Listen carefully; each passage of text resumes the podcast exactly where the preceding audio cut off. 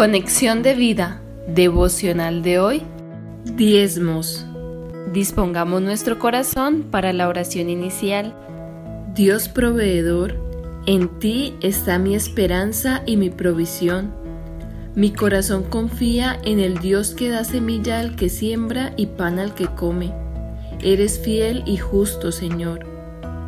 Padre amado, te pido derrame sobre mí toda gracia, para tener en todas las cosas todo lo suficiente y así dar con generosidad y alegría. Gracias por tu bendición constante y sobreabundante. En Cristo Jesús. Amén. Ahora leamos la palabra de Dios. Malaquías capítulo 3 versículo 10. Traed todos los diezmos al alfolí y haya alimento en mi casa y probadme ahora en esto, dice Jehová de los ejércitos, si no os abriré las ventanas de los cielos y derramaré sobre vosotros bendición hasta que sobreabunde. La reflexión de hoy nos dice, el diezmo, más que una ley, es un principio con el cual honramos a Dios y ayudamos para su obra. Un corazón agradecido y lleno de la gracia de Dios es la fuente para dar con generosidad y alegría. Nuestro diezmo lo conforman varios factores.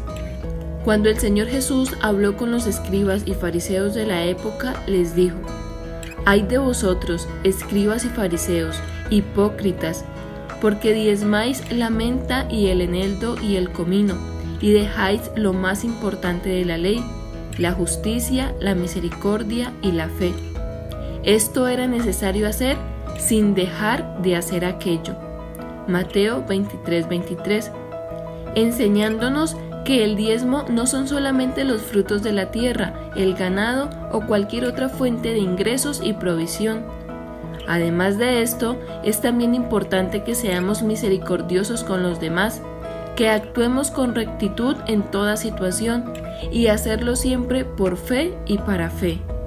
La palabra de Dios nos enseña que el dinero o recursos recolectados en la iglesia como dice el versículo de hoy, es para que haya provisión en la casa de Dios, es decir, tener lo necesario para compartir con los más necesitados y también para el sostenimiento de las personas que Dios ha llamado a pastorear sus ovejas y a ser ministros del Evangelio.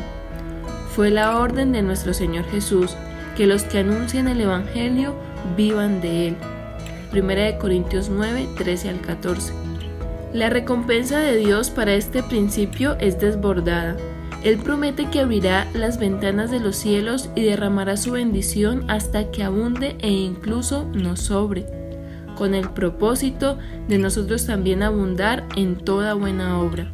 Segunda de Corintios 9, versículos 8 y 11.